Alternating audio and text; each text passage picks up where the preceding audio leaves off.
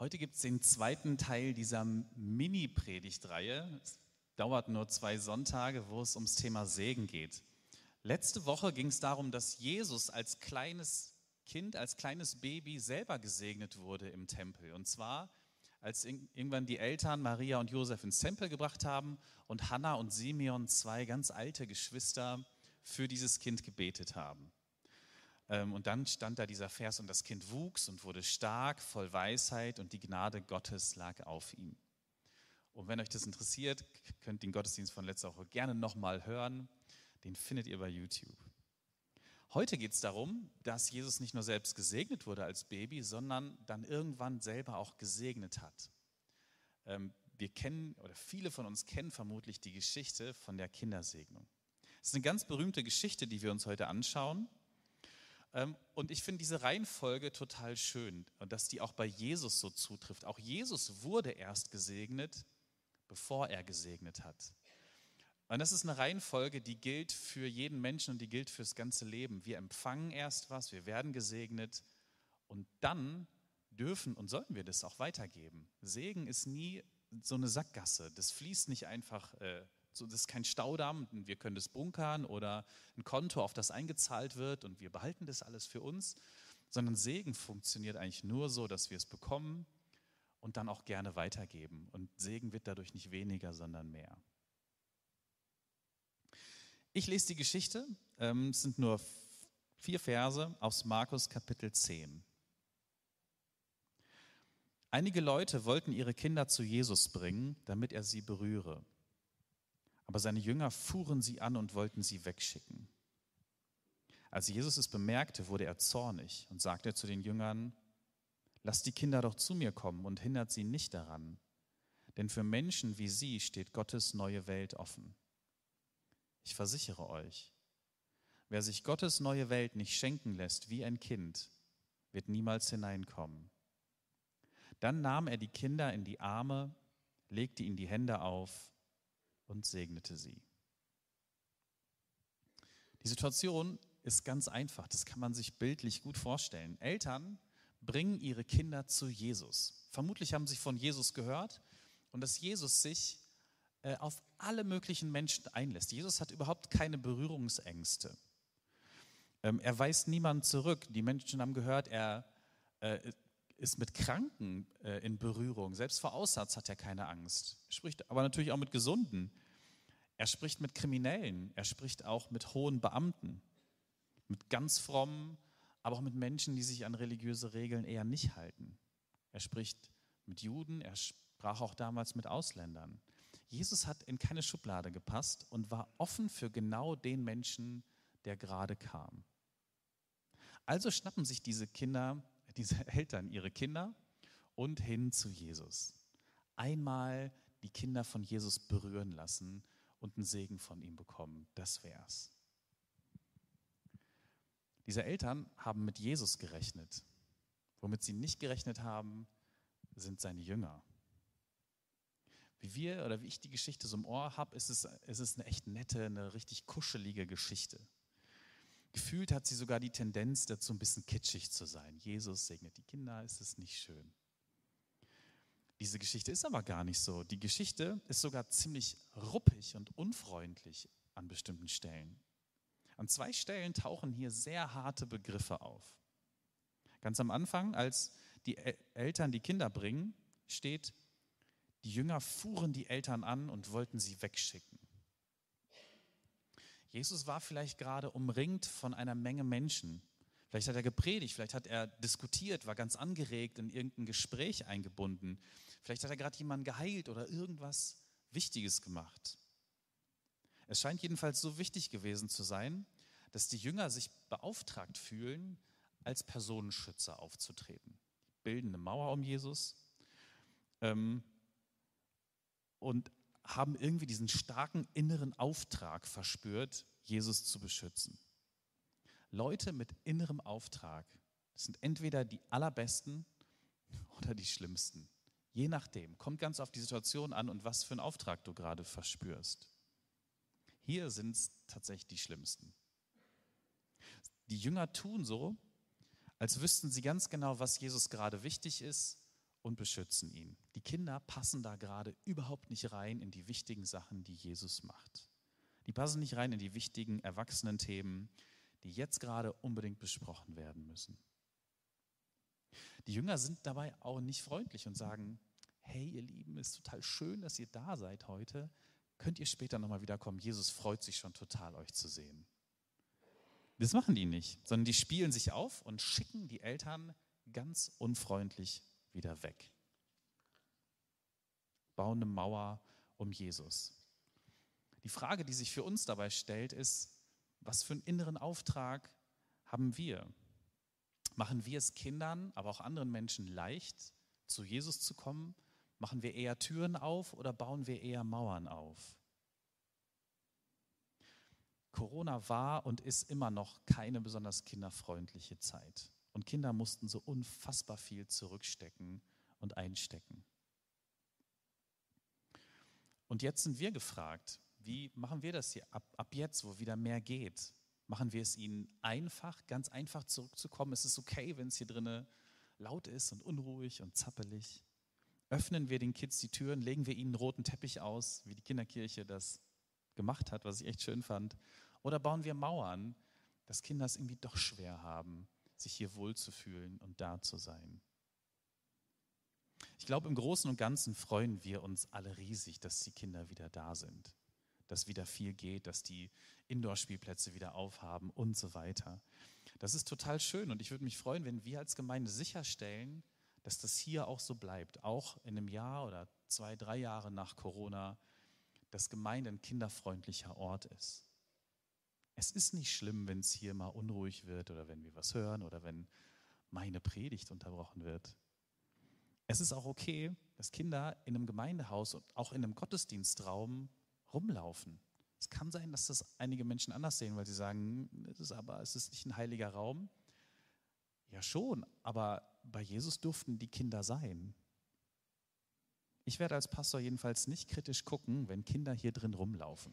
Andere rümpfen manchmal ein bisschen die Nase oder fangen an zu schimpfen. Ich werde es nicht machen. Und ich habe auch schon oft genug mit meinen Kindern hier drin Fang gespielt. Wie verrückt. Ich finde, das ist okay. Als Jesus merkt, was die Jünger machen, als er das mitkriegt, wird Jesus auch ruppig. Das ist die zweite Stelle in der Geschichte, wo es, wo es echt ungemütlich wird. Jesus wird wütend und macht die Jünger richtig rund. Es klingt immer so nett, wenn wir diesen Satz in den Ohren haben, lasst die Kinder zu mir kommen. Aber hier steht eindeutig und wortwörtlich, Jesus war wütend, als er das gesagt hat.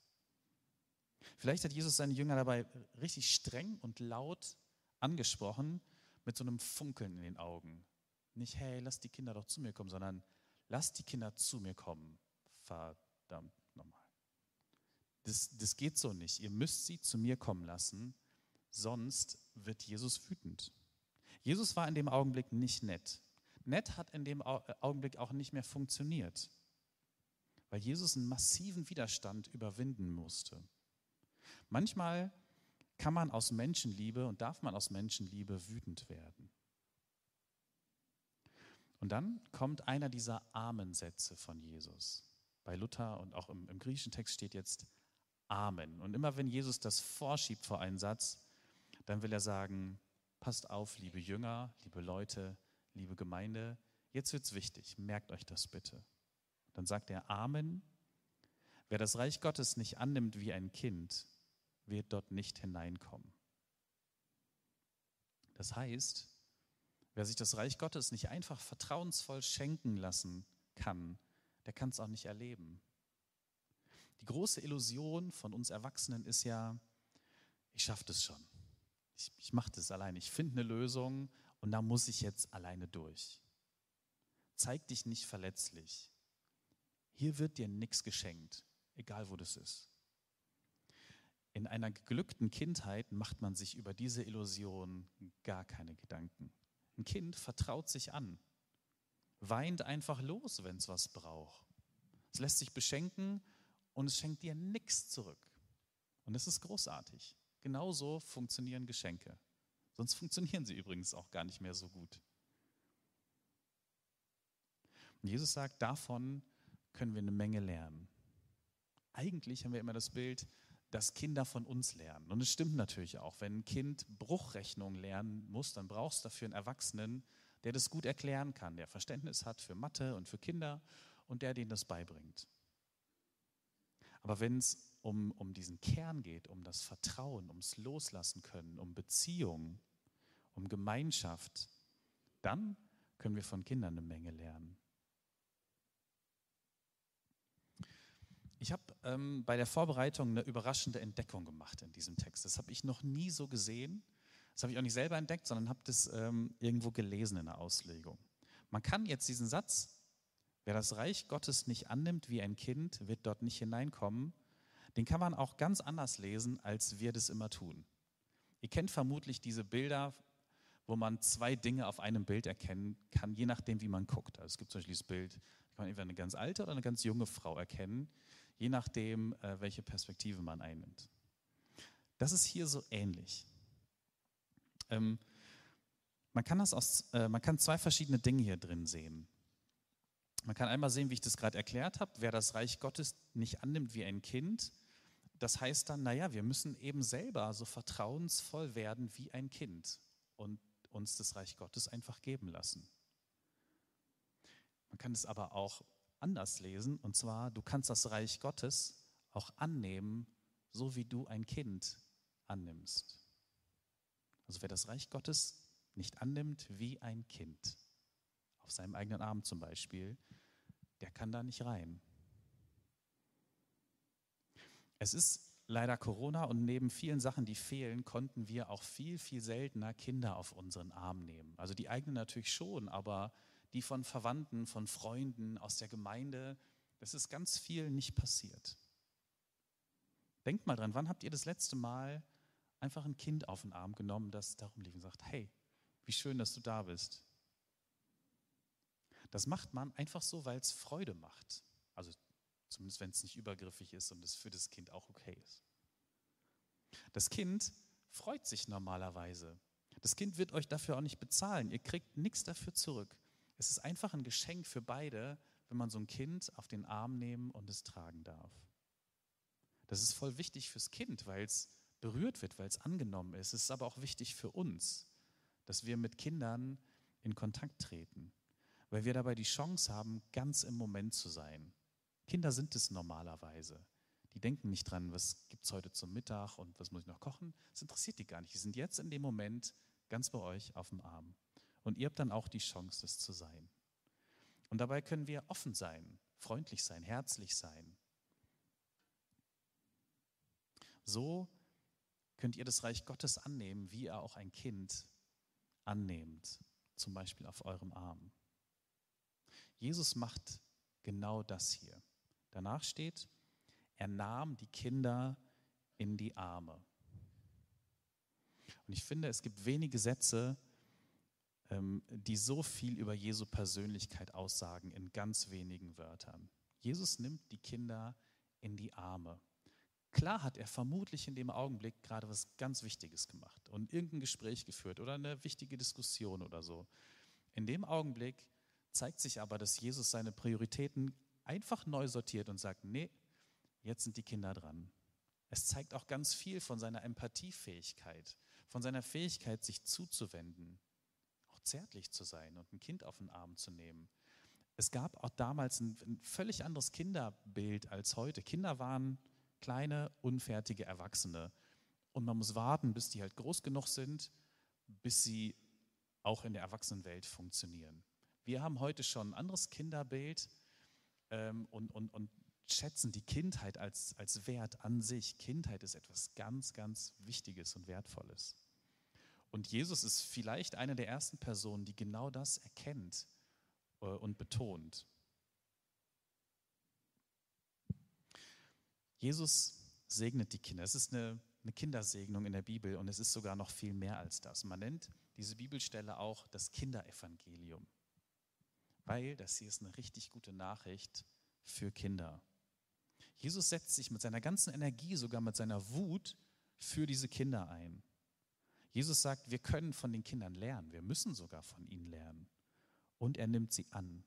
Er nimmt sie, er nimmt sie selbst auf den Arm und segnet sie.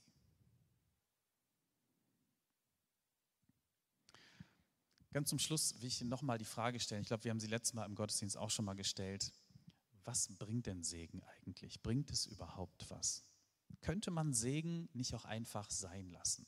Macht es jetzt einen Unterschied für Lia und für Noah, dass sie gesegnet sind oder nicht? Oder würde ihr Leben eigentlich genauso verlaufen wie sonst auch? Das ist eine moderne Frage, aber ich kann die, kann die schon verstehen. Macht so ein Segensgebet wirklich einen Unterschied? Es ist jetzt so, dass Gott, Gott segnet auch ohne dass wir beten. Gott segnet uns ja die ganze Zeit, habe ich am Anfang gesagt. Gottes Segen ist immer da, sonst würde uns eine Menge fehlen. Und trotzdem, glaube ich, macht es einen Unterschied, ob Jesus Kinder segnet und auch ob wir es tun oder nicht. Der Unterschied ist folgender. Ich will dafür ein, äh, ein Bild, einen Vergleich benutzen. Das ist wie so ein Bach oder wie so ein Fluss, der fließt da lang und der fließt da lang, ähm, ob wir das wollen oder nicht. Der ist einfach da. Der Unterschied ist jetzt, ob ich dahin gehe und meine Füße mal reinhalte oder ob ich mich ganz in den Fluss reinbegebe und mich tragen lasse, ob ich schwimmen gehe.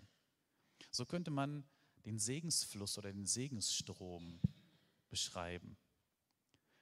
Es ist wie eine Kraft, die sowieso da ist. Der Segen ist nicht wie so ein äh, elektrischer Kreislauf, den ich mit einem Schalter an und aus machen kann. Also das Gebet ist dann der Schalter und wenn ich bete, dann klicke ich den Schalter an und ah, jetzt fließt der Segen. So ist es nicht. Der Segen ist Gottes Kraft, die sowieso da ist und fließt.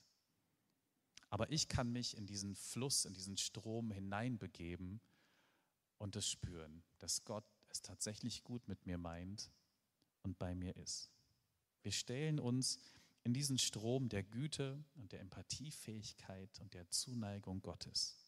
Man könnte auch sagen, wir kommen zu Jesus und spüren diese Umarmung und wie gut er es mit uns meint, auch mit uns großen Kindern. Amen.